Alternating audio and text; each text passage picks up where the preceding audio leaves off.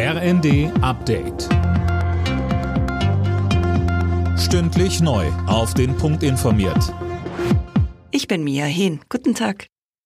Immer noch kein Ergebnis in Sachen Kampfpanzerlieferungen für die Ukraine. Nach dem Rammstein-Treffen kommt aus der Opposition und auch aus den Ampelreihen Kritik. Die FDP-Verteidigungsexpertin Strack-Zimmermann etwa sagt im ZDF, Deutschland habe in dieser Frage versagt. Der neue Verteidigungsminister Pistorius hatte angekündigt, jetzt erstmal den Bestand von Leopardpanzern in Deutschland prüfen zu lassen. Dazu sagte der CDU-Verteidigungspolitiker Johann Wadefuhl im Zweiten. Das Statement hat mich fassungslos zurückgelassen.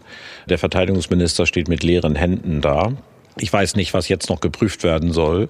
Ganz Europa, ehrlich gesagt die ganze Welt wartet auf eine deutsche Entscheidung und Bundeskanzler Scholz blockiert das nach wie vor.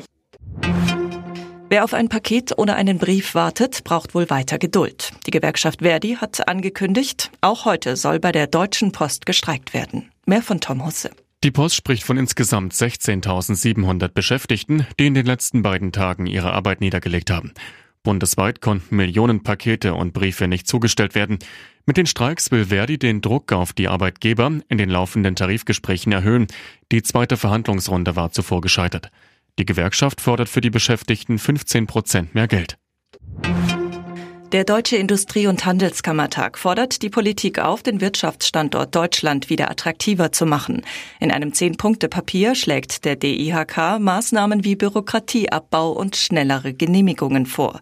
Der Staat müsse wieder handlungsfähig werden. In der Fußball-Bundesliga geht heute der erste Spieltag nach der WM und Winterpause weiter. Unter anderem mit dem Kellerduell zwischen Bochum und Hertha BSC. Außerdem muss Bruno Labbadia als neuer Trainer beim VfB Stuttgart mit seinem Team gegen Mainz ran. Anstoß ist jeweils um 15.30 Uhr. Alle Nachrichten auf rnd.de